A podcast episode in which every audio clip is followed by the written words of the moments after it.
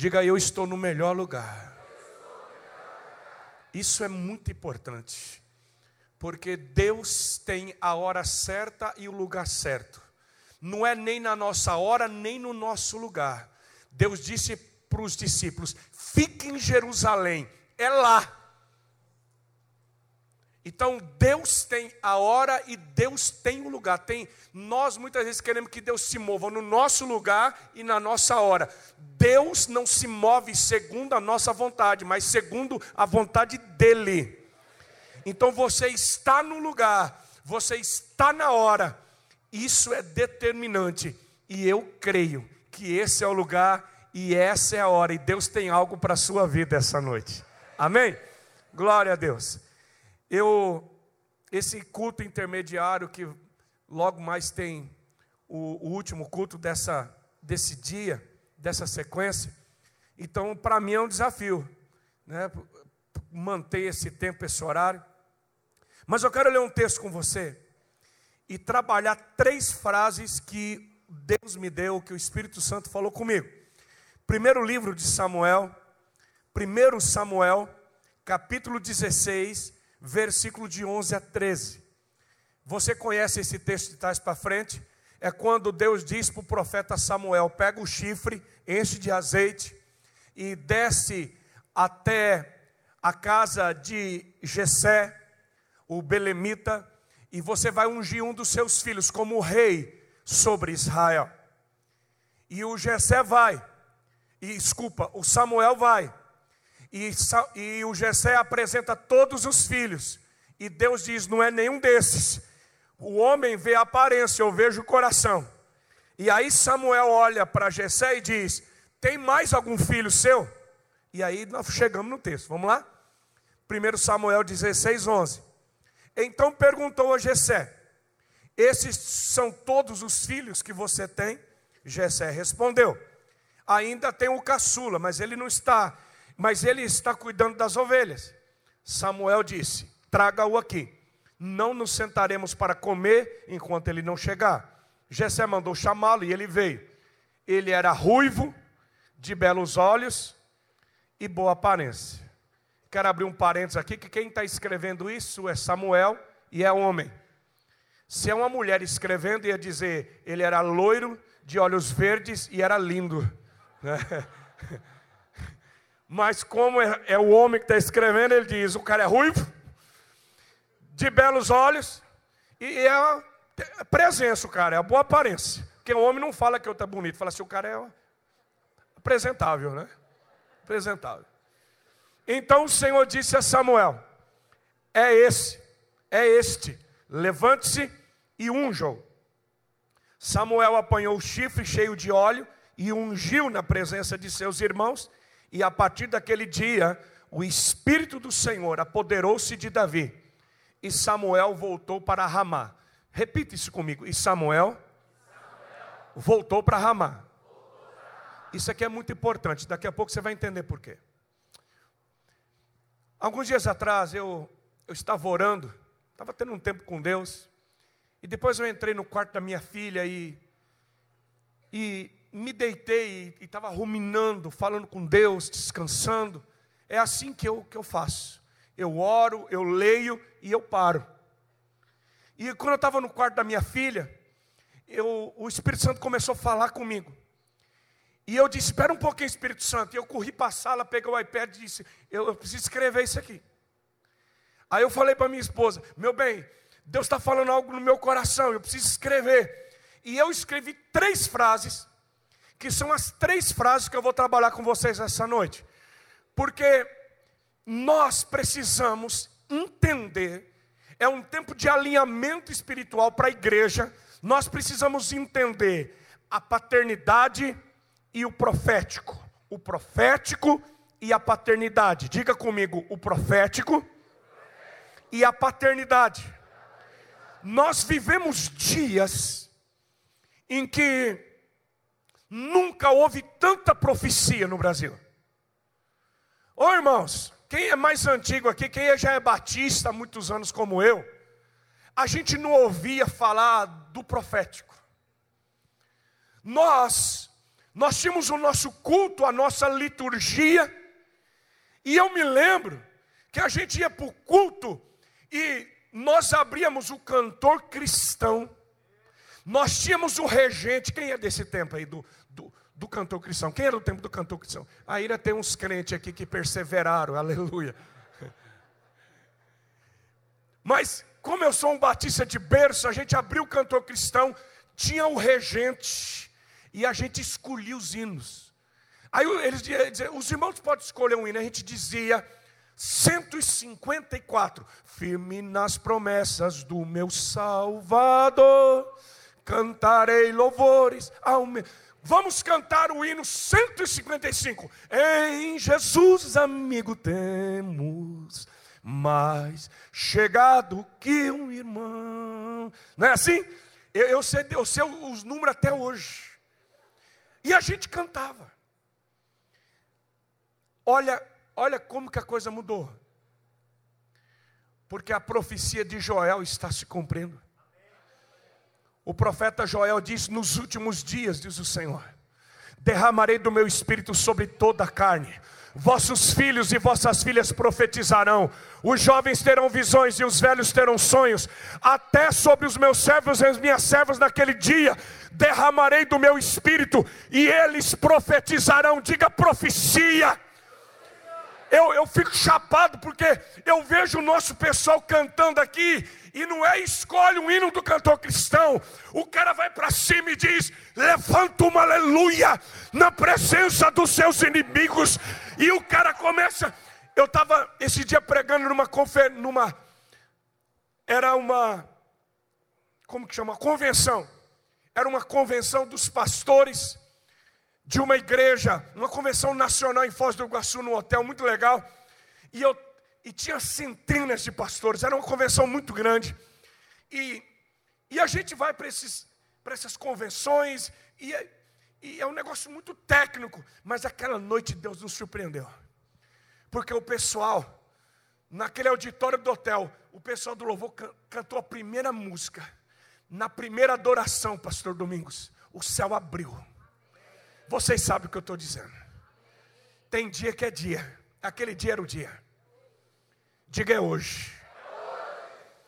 O cara começou a adorar, o céu abriu. Na segunda música, irmãos, nós fomos tomados. Eu olhei para o baterista, não tinha um aquário assim, não, não tinha proteção. Era, estava no palco do, da, daquele auditório de hotel, e o baterista tocando. Quando eu olhei para ele, tinha dois anjos do lado dele. A baqueta pegava fogo. Todo mundo parou de cantar e tocar, e só ficou ele. Deus me disse: Ele está profetizando. Ah, eu só me eu endoidei. Eu saí correndo, saí correndo. Fiquei, eu falei, eu quero ficar perto desse trem. E, e o baterista, o cara tomado, sabe o que é um cara tomado? Profetizando, e eu do lado também, eu queria tocar aquele. Né? E a glória de Deus vindo. Por quê? Porque os nossos filhos não estão dirigindo hinos, eles estão profetizando. Onde estão os profetas aqui essa noite? É tempo de profecia. Me, meus filhos, onde a gente vai, o profético está ativado. Você às vezes você está entrando numa igreja. Eu e o pastor Domingos, nós já, já fomos na Bethel, lá nos Estados Unidos, em Redding, na Califórnia. É uma doidura. Criança, meu irmão, meus irmãos, dá um. Eu, eu cheguei na igreja, eu e a minha esposa. Vocês imaginam meu inglês. Né? Cara, um líder nosso da igreja, um cara muito simples assim do sítio, ele falou assim: O pastor Jé, até assim, ó eu estou fazendo aula de inglês. Eu falei, faz de português também.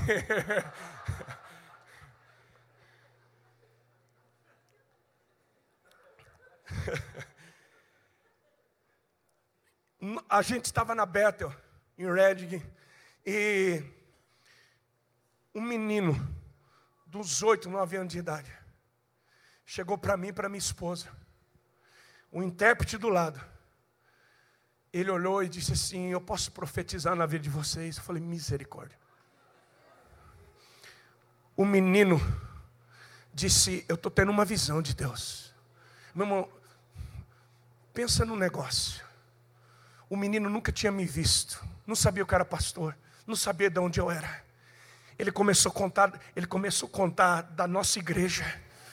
Ele começou a falar do lugar que era, como era, o que Deus estava fazendo, o que Deus ia fazer. Ele disse: Eu estou vendo.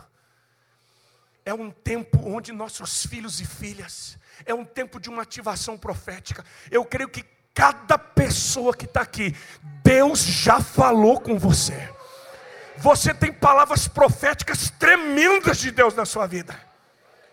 Agora, o que, que nós temos que entender? É que o profeta Malaquias, no capítulo 4, versículos 5 e 6, o profeta Malaquias, no último capítulo, terminando o livro, ele diz: Antes do grande e temível dia, Deus vai enviar novamente o profeta Elias. Deus vai enviar uma unção. Está projetando aí? Vejam, eu enviarei a vocês o profeta Elias antes do grande e temível dia do Senhor. Seis. Ele fará com que o coração dos pais se voltem para os seus filhos e o coração dos filhos para os seus pais. Do contrário, eu virei e castigarei a terra com maldição. Isso não está falando apenas de uma paternidade biológica. O profeta Malaquias está dizendo que Deus vai mandar uma unção, é a unção de Elias, é uma unção profética, diga glória a Deus. Mas essa unção, ela tem que fazer o coração dos filhos se voltar para os pais e o coração dos pais se converter aos filhos, senão, ao invés de bênção, vai ter maldição. É por isso que a minha palavra hoje é de alinhamento, porque não está faltando para nós o profético. O que está faltando para nós é uma conversão de coração. Nós precisamos nos converter a uma paternidade, e a paternidade tem que se converter aos filhos. Vamos para o que Deus me disse. Deus me disse três frases. A primeira, a primeira frase que eu ouvi de Deus foi assim: O profético revela o teu destino mas a paternidade te leva até Ele. Eu vou repetir. O profético aponta o teu destino, mas é a paternidade que te leva até Ele. Nós lemos o texto do profeta Samuel profetizando sobre Davi e ungindo Davi. A Bíblia diz que o Espírito do Senhor se apoderou de Davi, na presença dos seus irmãos, dos seus pais. O profeta Samuel diz: Você vai ser rei sobre Israel. Davi ainda era um menino, era um adolescente. Você vai ser rei, você vai ser um grande líder. O que que o profeta Samuel faz? Ele não pega Davi e diz assim: eu vou te levar comigo, porque eu sou profeta. Eu vou preparar você. O profeta Samuel profetiza e faz o quê? E vai embora para Ramá. Por quê? Porque a função do profeta é profetizar, mas quem te prepara para viver a profecia é a paternidade. E é aqui que está o que do queijo. Por quê? Porque muitos têm se perdido na caminhada. Porque a pessoa diz assim: não, Deus falou, está falado. Não, eu recebi uma profecia. Eu vou ser rei sobre Israel. Eu vou ser um pastor. Eu vou ser um líder. Não, Deus vai usar a minha vida. Entre a profecia e o cumprimento da profecia, tem um caminho e não é o profeta que te leva, é uma família, é uma paternidade.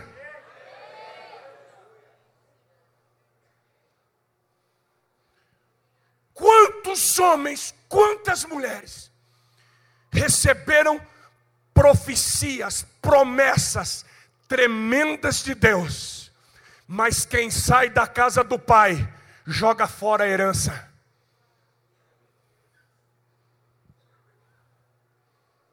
Quando eu estou falando de paternidade, irmãos, Eu estou falando de, de uma maternidade, de uma paternidade, eu estou falando de uma família. Quem preparou Davi? Quem enviou Davi? Foi o pai dele. Quem que enviou Davi para a batalha? Foi o pai. Quem que enviou Davi para levar pão para os seus irmãos? Foi o pai. Quem que enviou Davi para o palácio de Saul? Foi o pai. Não é o profeta que te envia, é a tua família, é a tua paternidade, é a tua igreja. Eu eu não esqueço nunca. Eu ainda era muito jovem. Esse dia eu estava me lembrando disso. Nós estávamos num, num retiro de jovens, no Mato Grosso do Sul, à beira de um riozinho assim, bem rasinho, mas de água transparente. Eu, eu, eu, eu, eu, falo, e é como se eu estivesse vendo. Não havia muito jovem, mas nós estávamos lá. Nesse tempo, a nossa igreja tinha uma profetisa, uma das mulheres mais usadas por Deus que eu conheci na minha vida é uma vidente de Deus. Nunca uma palavra dessa mulher caiu por terra. Deus a tomou muito cedo. O nome dela era Maria Macedo. A gente chamava ela de Maria Boca de Ouro, porque ela tinha os dentes de ouro assim na frente. Eu não esqueço essas coisas. E a gente estava naquele retiro. E a irmã Maria Macedo disse assim: Jetro, José Roberto, e chamou um terceiro rapaz, que eu não vou mencionar o nome. Nós estamos gravando. Eu era mais novo, os dois eram praticamente da mesma idade, uns cinco anos mais velho do que eu. Nós ainda éramos, éramos muito jovens. E Deus tomou aquela mulher, ela disse assim: Deus unge vocês três como pastor sobre essa nação. Deus vai tirar vocês desse estado. Ela disse: Jetro, eu vejo você voando as nações. Você vai ser um pastor, você vai ser um pregador. Meu irmão, naquele tempo eu não conseguia fazer nenhuma oração. Mas eu recebi aquela palavra.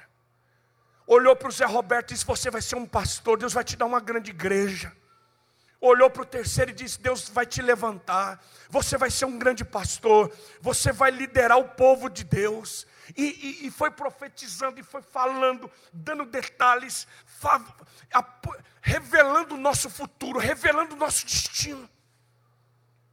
Eu não esqueço nunca disso. Hoje, irmãos, eu estou aqui pregando para vocês. Esse pastor José Roberto é um pastor da nossa equipe, um pastor em Presidente Prudente, Igreja Batista Betel, que nós abrimos na garagem da casa dele. Hoje é uma grande igreja, uma igreja muito forte em Presidente Prudente, que nós começamos na garagem da casa dele. É um homem de muita influência. E aí você me pergunta, e o terceiro pastor? O terceiro chegou para o pastor e disse: é porque Deus disse que tem um chamado para mim, e eu vou agora para o seminário. Meu pai tem dinheiro, tem condições, e o pastor disse: Você ainda é muito novo, não vai agora, você ainda não está pronto. Vamos trabalhar mais aqui, vamos ajudar mais aqui. Na hora certa a igreja te envia. Não, eu só preciso de Deus. Já ouviu isso? Tem crente que não fala assim: meu negócio não é com homem, meu negócio é com Deus. Deus falou, deixa eu te dizer. Deus pode ter falado, mas entre a profecia e o cumprimento dela, não, você nunca vai colher autoridade se você não plantar submissão. Você só planta o que você colhe, você só colhe o que você planta. E o cara foi, pastor. Eu tenho condições, eu vou. E ele foi. Um ano de seminário, voltou. Primeira tacada, já engravidou a namorada. Largou da namorada, engravidou outra. Sabe o que, sabe que, que esse cara é hoje? Não é crente, não é pastor. E vive na vergonha.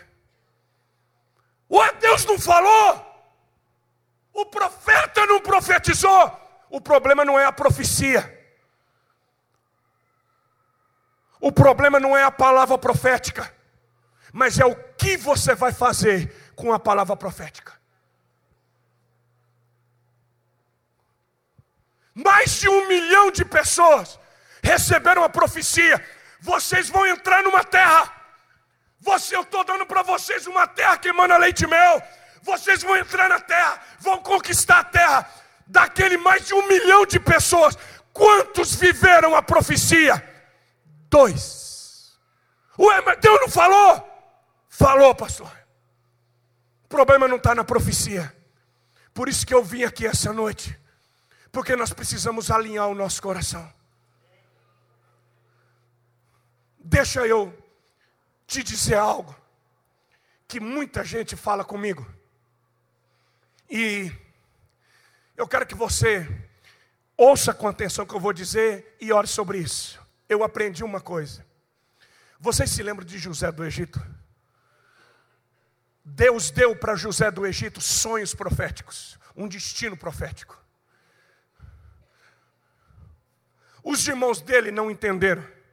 O pai dele e a mãe dele não entenderam. Os pais e a família de José erraram com ele, falharam com ele, mas ele foi fiel. Ele foi fiel. E quando chega no final da história, que os irmãos estão diante dele, sabe o que, que José diz? Não foi vocês que me venderam, não foi vocês que erraram comigo me mandando para o Egito. Foi Deus que me trouxe para cá. Sabe por quê? Porque quando você é fiel, até, até os erros de uma paternidade te leva para o teu destino.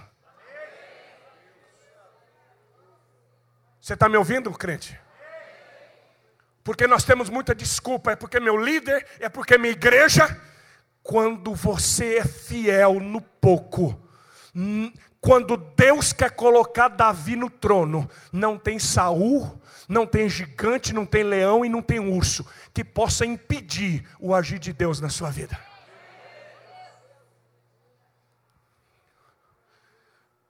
Vamos ler, eu quero ler para você dois textos.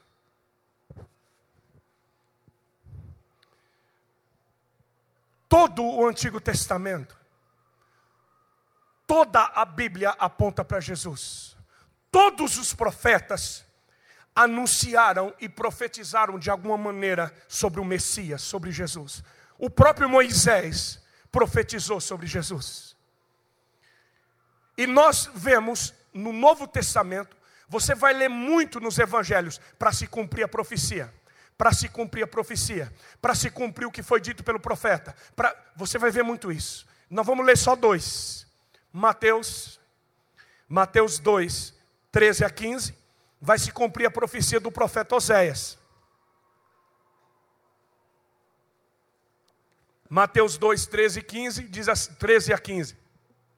Depois que partiram, um anjo do Senhor apareceu a José em sonho e lhe disse: Levante-se, tome o menino e sua mãe e fuja para o Egito. Fique lá até que eu lhe diga pois Herodes vai procurar um menino para matá-lo. Então ele se levantou, tomou o menino e sua mãe durante a noite e partiu para o Egito, onde ficou até a morte de Herodes. E assim se cumpriu o que o Senhor tinha dito pelo profeta, o Oséias: Do Egito chamei o meu filho. Agora vamos ler Mateus 2, 23. Mateus 2, 23. E foi viver numa cidade chamada Nazaré, assim cumpriu-se o que fora dito pelos profetas, ele será chamado Nazareno. Por favor, olha aqui para mim. Abre teu coração que eu vou dizer. Havia um destino profético para Jesus. Antes de Jesus nascer, já havia sido determinado de forma profética os caminhos até onde ele ia morar, até para onde ele ia fugir. O que que Deus faz? Deus pega o filho dele e Deus não entrega para um profeta, Deus entrega o filho dele para uma família. O, único homem nessa terra que teve o privilégio de ser chamado de pai por Jesus foi José. Deus confiou o filho dele na mão de uma mãe e de um pai para se cumprir a profecia. Se Deus entregou o filho dele na mão de uma paternidade, para quê? Para levar para o Egito, para levar para Nazaré, para se cumprir a profecia. Porque quem te leva para o teu destino não é, a profic... não é o profeta, não é o profético. Quem te leva para o teu destino é uma paternidade. O apóstolo Paulo, escrevendo ao filho dele Timóteo, 1 Timóteo capítulo 1, versículo 18 a 20, vamos, vamos ler rapidamente. Eu tenho mais dois pontos. 1 Timóteo 1, 18 a 20.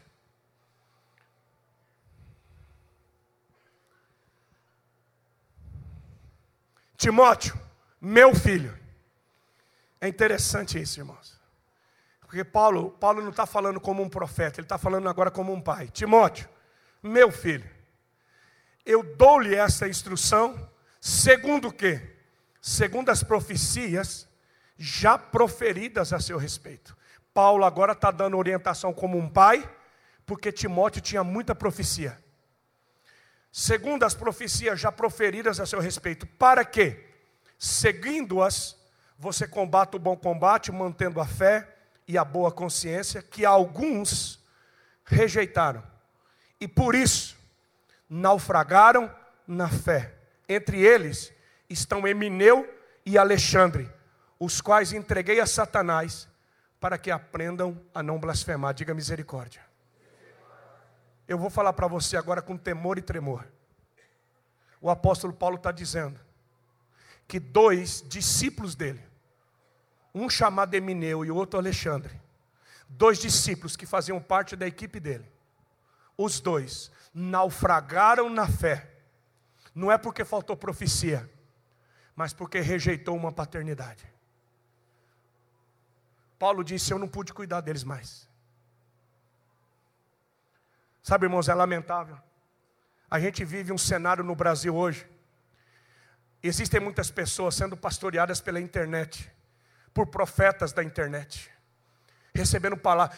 Nós vivemos um tempo hoje que a pessoa diz: Eu não preciso de igreja, eu não preciso de pastor, eu, eu, eu, eu tenho, eu, olha, Deus falou comigo, eu, eu tenho uma promessa de Deus. Você não vai viver a promessa e a profecia de Deus se você não tiver uma família, uma paternidade para conduzir você. Alguns anos atrás, um grande líder no Brasil, um jovem pastor, um, um, um, camarada com promessa de Deus. Ele viveu uma crise, um problema na equipe, na igreja dele. E eu amava demais esse cara. E eu peguei o meu carro, eu fui até lá. E eu sentei com ele e disse: Cara, você é meu irmão. Eu amo você. Eu vim aqui porque eu amo você. Você não pode abrir mão. Você não pode abrir mão das promessas de Deus. Eu sou testemunha. Deus prometeu para você 30 mil jovens na cidade que você pastoreia. Deus tem uma promessa na sua vida. Ele olhou para mim e disse assim: E quem disse que eu preciso dessa igreja para viver essa promessa? Quem disse que eu preciso desse pastor para cumprir a promessa? O que Deus tem para mim, Ele vai fazer. Eu disse: não vai. Eu vim aqui para dizer para você que não vai. Porque se você abrir mão da tua família, se você abrir mão da tua paternidade, você está abrindo mão da promessa. Você não vai viver. E ele olhou para mim e disse: Você está jogando praga? Eu disse: Não, eu estou aqui porque eu te amo. O apóstolo Paulo está dizendo que muitos naufragaram na fé, muita gente caiu, porque não entendeu o que eu estou pregando aqui. Sem uma família, sem uma igreja, sem uma paternidade, sem uma direção, você não vai viver o teu destino profético. Se Jesus precisou você também precisa. Em segundo lugar, o profético aponta a sua posição, mas é o serviço que lhe confere autoridade.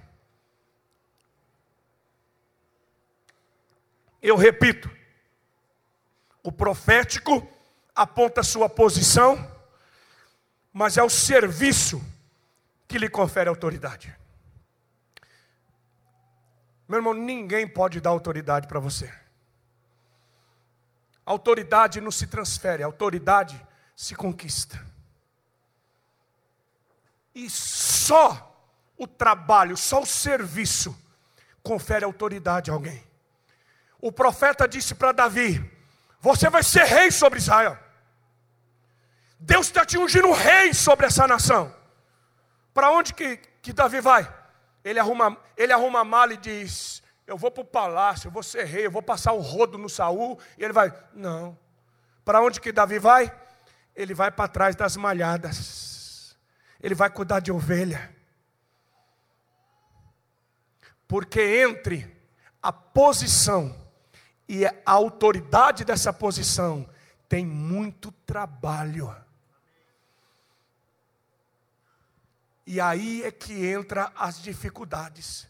Porque tem gente, existem muitas pessoas que estão dispostas a ter o título, mas não estão dispostas a trabalhar para ter a autoridade do título. Você pode ter um diploma, mas não ter autoridade do diploma. Você pode ter uma a unção de uma. Davi foi ungido rei, mas ele não tinha autoridade rei. Porque a autoridade é conquistada. Ele vai enfrentar o urso, ele vai enfrentar o leão, ele vai enfrentar o gigante, ele vai enfrentar a batalha. E antes de ser rei, ele já tinha autoridade de rei, porque Israel cantava: Saul matou mil, mas Davi matou dez mil. Ele conquistou a autoridade com trabalho. O pai olha para ele e diz assim: Vai levar pão e queijo para os seus irmãos. Era mineiro. Vai levar uns queijinhos para seu irmão. Para o general lá, para os capitão. Não seja, não, pensa comigo. Ô Davi, pega os pães, pega os queijos, vai lá levar para os seus irmãos e traz notícia para mim como é que eles estão. Davi podia olhar e dizer: Quem que o senhor está pensando que eu sou? Eu sou moleque de recado aqui. Você está me mandando liderar célula eu sou é pastor nesse trem aqui, rapaz. Você está me mandando levar pão para irmão? Eu vou é ser rei. Eu sou é rei nesse negócio aqui. Quem não está disposto a servir, não serve para nada. Quem não está disposto a, a servir pão para os irmãos, não serve para sentar no trono e não tem autoridade para nada. Davi tinha unção de rei mas ele tinha humildade de levar pão para os irmãos na batalha. Eu estou falando de trabalho, irmãos. Eu vou te dar um último texto nesse ponto. Tem muita coisa, mas senão eu não consigo terminar. Ó, segundo Reis 13, de 14 a 21. Segundo o livro dos Reis, 13, 14 a 21. Deixa eu pintar a tela para você entender o, o profeta Eliseu já está velho, doente, está na cama, e o rei Jeoás, que é rei de Israel, ele está sendo atacado pelos arameus, que eram os sírios. Os sírios, eles perseguiam, estavam destruindo Israel. E o rei Jeoás vai atrás de Eliseu, pedindo uma direção de Deus, porque ele, ele não consegue enfrentar os sírios, que também eram chamados de arameus. Vamos ler o texto. Ora, Eliseu estava sofrendo da doença qual, da qual morreria. Então Jeoás, rei de Israel, foi visitá-lo e curvado sobre ele chorou, gritando: Meu pai, meu pai, tu és como os carros e os cavaleiros de Israel. E Eliseu lhe disse: Traga um arco e algumas flechas. E ele assim fez. Pegue o arco com as suas mãos, disse ao rei de Israel. Então pegou. Quando pegou, Eliseu pôs as suas mãos sobre as mãos do rei e lhe disse: Abra a janela que dá para o leste e atire. O rei o fez. E Eliseu declarou: Esta é a flecha da vitória do Senhor, a flecha da vitória sobre a Síria. Você destruirá totalmente. Diga comigo, totalmente. Não fala que nem crente, diga totalmente. Olha que interessante, olha a profecia. Você vai destruir completamente, totalmente os arameus em Afec. Em seguida, Eliseu mandou o rei pegar as flechas e golpear o chão.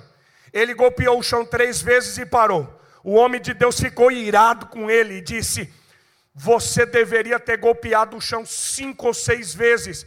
Assim iria derrotar a Síria e a destruiria completamente. Mas agora você a vencerá somente três vezes. Então Eliseu morreu e foi sepultado. Diga misericórdia.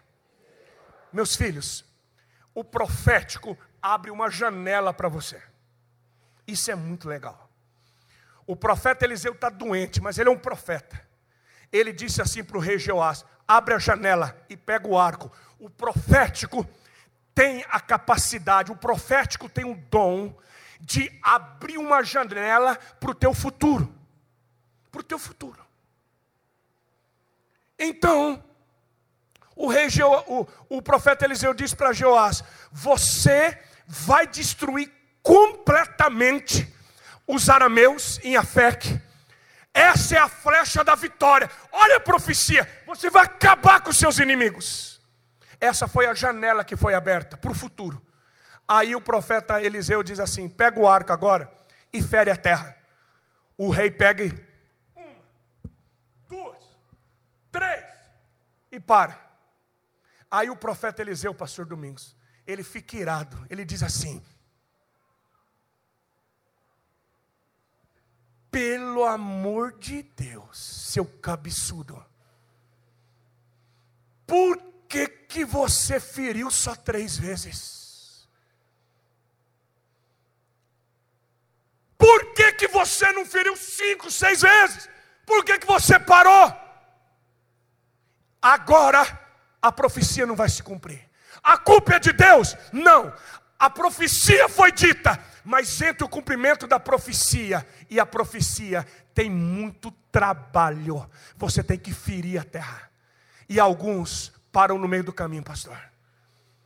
O cara, uma, duas, três. E aí? Não, para mim já chega, tá bom. Não tá bom, não.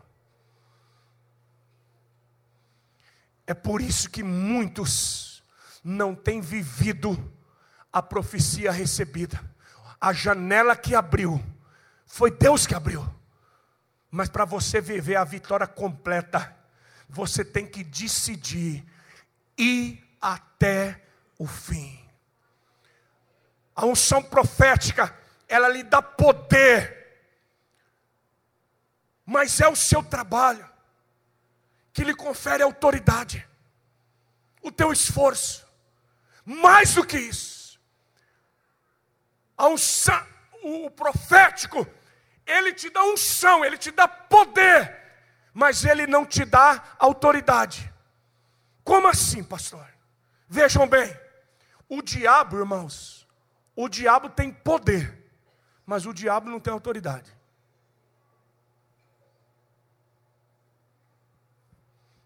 O diabo tem poder, mas o diabo não tem autoridade. Quando é que Jesus diz: toda autoridade me foi dada no céu, na terra e debaixo da terra? Ele só diz isso depois que ele ressuscitou. Por que, que Jesus só diz toda autoridade me foi dada no céu, na terra e debaixo da terra? Filipenses capítulo 2, versículo 5 diz: Haja em vós, irmãos, o mesmo sentimento que houve também em Cristo Jesus, que sendo Deus, não teve por usurpação ser igual a Deus, mas esvaziou-se e assumiu a forma humana, e achado na forma de homem, ele se humilhou e se tornou servo, sendo obediente até a morte e morte de cruz. Por isso Deus lhe deu um nome que está acima de todo nome, e ao nome de Jesus se dobre todos os joelhos que estão no céu, na terra e debaixo da terra, e toda língua confesse: Jesus Cristo é o Senhor para a glória de Deus Pai.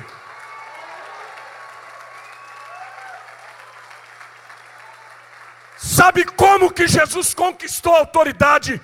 Pelo seu penoso trabalho. Penoso trabalho. O diabo não tem autoridade, porque o diabo não se submete a ninguém. O diabo tem poder, mas não tem autoridade. Jesus só conquistou a autoridade porque ele foi obediente e submisso até a morte. Seja feita a tua vontade e não a minha. Só tem autoridade quem está debaixo de autoridade. Eu vou mais longe hoje. Tem muita coisa para falar, mas vou mais longe. Preste atenção. A autoridade foi dada para a igreja. Jesus disse: As portas do inferno não, não prevalecerão contra a igreja. Eu vos dou autoridade. A autoridade foi dada para a igreja. Por quê? Porque fora do corpo não tem autoridade. Você só tem autoridade quando você está debaixo de autoridade quando você não se submete a uma família, a um corpo, a uma igreja, você não tem autoridade. Porque o compromisso de Deus é com a igreja, é com a família dele. Eu termino essa noite.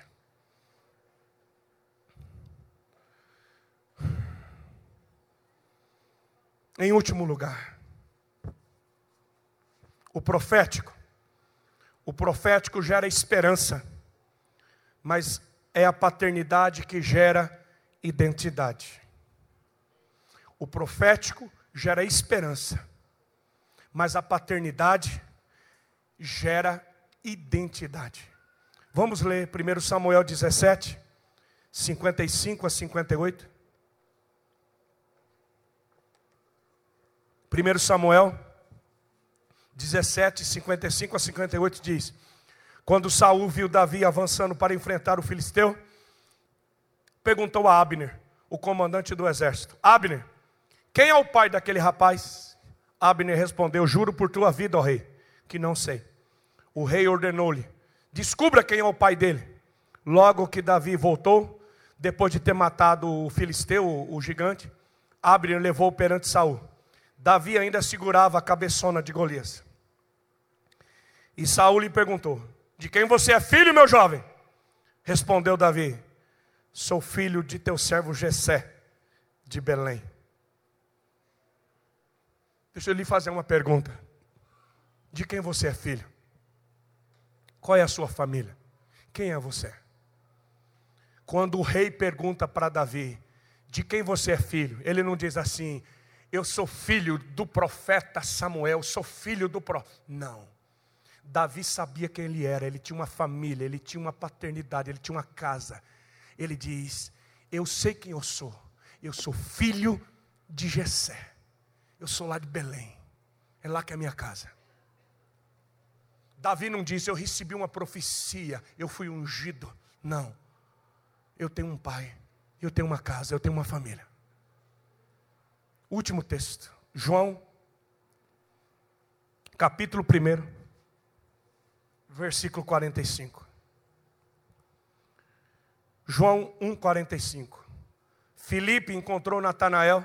Eu vou pregar sobre isso no, último culto agora. Filipe encontrou Natanael e lhe disse: Achamos aquele sobre quem Moisés escreveu na lei, e a respeito de quem os profetas também escreveram: Jesus de Nazaré, filho de. Filho de quem? Qual era a identidade de Jesus? Esse é o Jesus. Nós encontramos o Messias, nós encontramos Jesus. Ele é filho do carpinteiro. Ele é filho de José. Olha aqui para mim. Quem deu identidade para Jesus nessa terra foi José, foi um pai. Sobe um parênteses aqui. Deus não escolheu Maria, Deus escolheu José.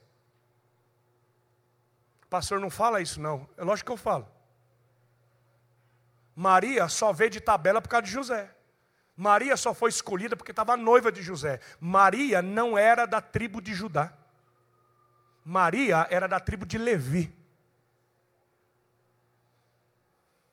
A profecia sobre Jesus é que Jesus seria filho de Davi, ele seria chamado leão da tribo de Judá. Não foi Maria que deu identidade para Jesus, foi José.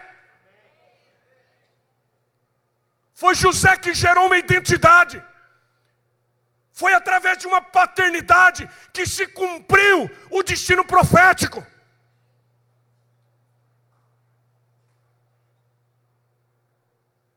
E nós vivemos um tempo em que cada dia que passa, o diabo quer destruir o nosso sentimento de família, de paternidade. Eu tenho cinco minutos, e nesses cinco minutos deixa eu te falar uma coisa. Eu eu estou pregando isso para vocês, e o que eu estou pregando para vocês eu vivi. A última vez que eu vim aqui, eu contei para vocês que eu tinha oito para nove anos de idade quando meu pai foi embora. Meu pai abandonou a mim, minhas duas irmãs, deixou a gente sem nada. Quando meu pai foi embora, ele encostou uma faca na minha barriga, ele queria me matar. Eu fiquei tão revoltado, porque o pai que tinha que cuidar de mim, que tinha que me proteger, o pai que tinha que me guiar na vida, ele queria me destruir, ele abandonou a gente. E eu cresci e me tornei homem, dizendo assim: eu não preciso de ninguém, eu não preciso de pai. Porque a figura do pai para mim era uma figura muito nociva. Eu, a gente não sabia o que era passar Natal em família, a gente se dispersava porque a gente era muito pobre e a gente não tinha nada em casa. Então, esse valor de família, esse valor de pai, isso foi algo destruído dentro de mim. Eu pensei assim: eu tenho que viver, eu tenho que vencer, eu tenho que conquistar. E eu cresci assim. Eu me converti, entreguei minha vida a Jesus. Eu perdoei meu pai, eu batizei meu pai.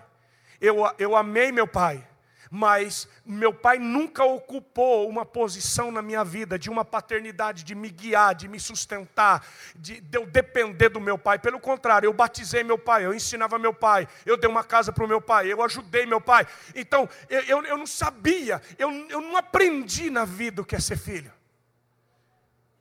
E aí eu me tornei pastor. E as pessoas da igreja, pastor Domingos, elas olhavam para mim e diziam: O senhor é meu pai. E eu olhava e as pessoas diziam: Nós somos seus filhos, o Senhor é o pai dessa igreja. E eu pensava comigo: Eu não quero ser pai de ninguém, não. Porque a gente só aprende a ser pai sendo filho. E eu nunca tinha sido filho de ninguém. E eu sei que muitos de vocês, irmãos, porque a gente porque a gente sofreu na nossa família biológica, porque muitos aqui não tiveram um pai que foi supridor, que, que foi um cuidador, que, que protegeu. Muitos aqui, muitos aqui, assim como eu, foram machucados pelo pai, traídos pelo pai, abandonados pelo pai. Ou às vezes o pai estava perto, mas o pai nunca cuidou. Muitos aqui sofreram decepções na família lá fora. E aí a gente chega dentro da igreja. E a gente chega aqui e a gente aprende assim: aqui é a família de Deus. Deus, nós somos filhos dele.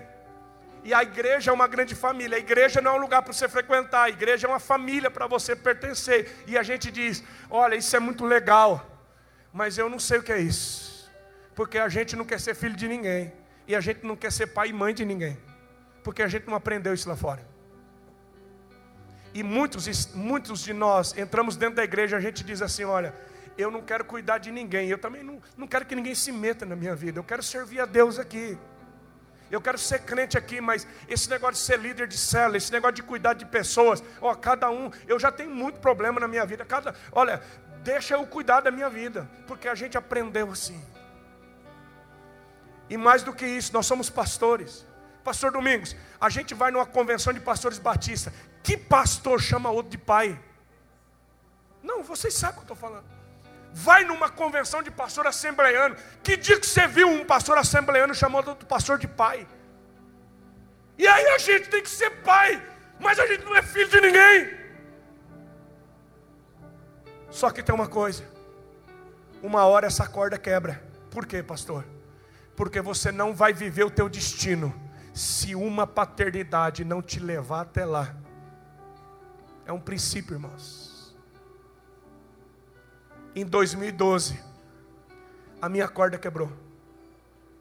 Eu já era pastor há muitos anos, a igreja bombando, o ministério indo muito bem. Mas eu olhei para minha esposa, eu olhei para os meus líderes e disse: Eu não consigo mais. Pastor Geto, Deus tem coisas grandes na sua vida. Eu sabia, eu tinha muita profecia, mas eu não aguentava mais. Eu precisava de alguém eu precisava de um pai que eu nunca tinha tido.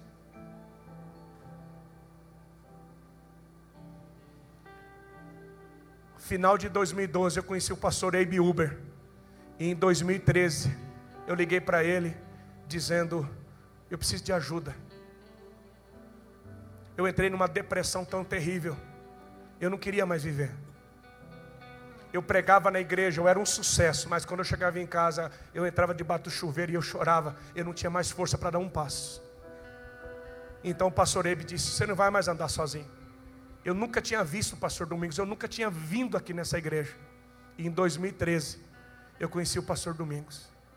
Agora você imagina um cara de 40 anos, pastor já de algumas igrejas, liderando pastores. Você imagina para mim um cara de 40 anos, olhar para o pastor Domingos e dizer assim: Cara, eu preciso de um pai. O meu coração tinha que se converter, porque se o coração dos pais não se converter aos filhos, e o coração dos filhos não se converter aos pais, a gente vai entrar debaixo de maldição, irmãos. Agora, como é que um cara de 40 anos se torna filho? E como é que o pastor Domingos se torna pai de um cara de 40 anos? tem que ter conversão. Por quê? Porque ninguém se torna pai, ninguém se torna filho de forma obrigada. O nosso coração tem que se render. Você tem que olhar e dizer: Cara, eu preciso de você. Igreja, família, eu preciso de vocês. Por isso que eu venho aqui em Marília e eu, eu, eu, a minha vontade é ficar aqui naquela porta e abraçar cada um de vocês, sabe por quê? Eu olho para vocês, vocês são a minha família, vocês são meus irmãos eu não estaria aqui essa noite.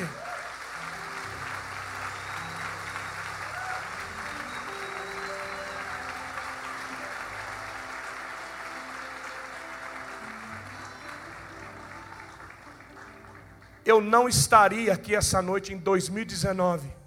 Eu não estaria viajando as nações da terra se uma paternidade não me enviasse para esse destino. Nós precisamos de uma igreja, irmãos. Nós, por isso que você não pode deixar sua célula. Às vezes a gente diz, eu não vou mais na célula. Ah, eu, eu, é aquele líder. Não, eu, eu, deixa eu ficar. Você não vai conseguir sozinho, pelo amor de Deus. Você não vai conseguir. Você precisa de alguém que ore com você. Você precisa de alguém que segure na sua mão. Uma igreja desse tamanho não tem pastor que vai dar conta, não tem. A gente precisa de pessoas mais perto da gente. Você precisa se submeter a uma liderança. Você precisa amar uma liderança. Não importa a idade, não importa se é um homem, se é uma mulher. Quando eu digo uma paternidade, eu estou dizendo em alguém que você possa confiar, alguém que você possa plantar uma semente de submissão. Que você possa dizer: me ajuda, ora por mim eu tenho uma promessa de Deus, mas eu preciso de ajuda. Fica de pé essa noite.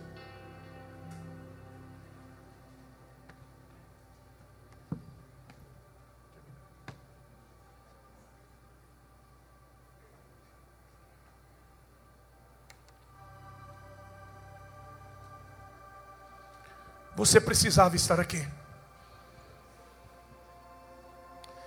Tem muita promessa de Deus sobre a sua vida.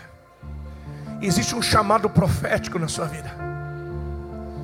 E o diabo, o diabo faz de tudo para o nosso coração se fechar, para a gente tentar caminhar sozinho.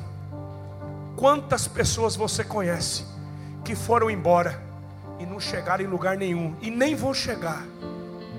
Porque quem sai da casa do pai joga fora a herança. Joga fora a herança. Eu queria orar por você. Eu queria os pastores comigo aqui em cima. Rapidamente, nós temos pouco tempo. E você que está aqui, eu quero liberar você para o teu destino. Nós, pastores, vamos orar agora e profetizar. Tem um destino profético para você. Tem um chamado de Deus para a sua vida. O Samuel profetizou, mas foi o, Gessé que enviou. Nós vamos enviar você para o teu destino. Nós vamos orar agora e liberar você para viver o teu chamado. Talvez você veja aqui está cansado, cansada. Talvez você se decepcionou com algum líder, com alguma situação. Pelo amor de Deus, deixa Deus converter teu coração. O coração dos pais precisa se converter aos filhos, e o coração dos filhos precisa se converter aos pais. Nós vamos orar agora, e nós vamos ler a primeira igreja batista em Marília tem uma unção de paternidade para as nações. Você vai viver o teu chamado. Você vai viver o teu destino. Nós vamos enviar você para aquilo que Deus tem. Ninguém aqui vai ficar para trás. Aleluia, aleluia.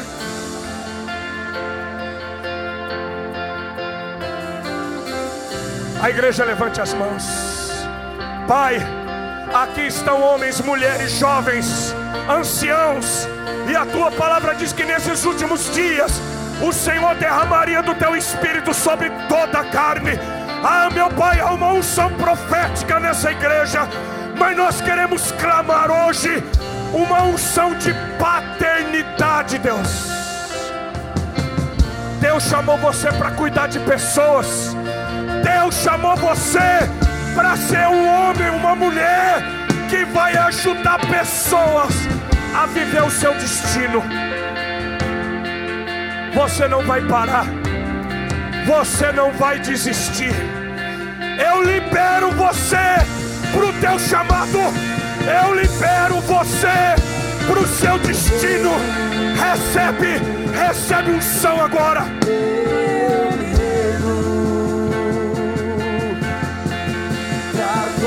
conhecer-te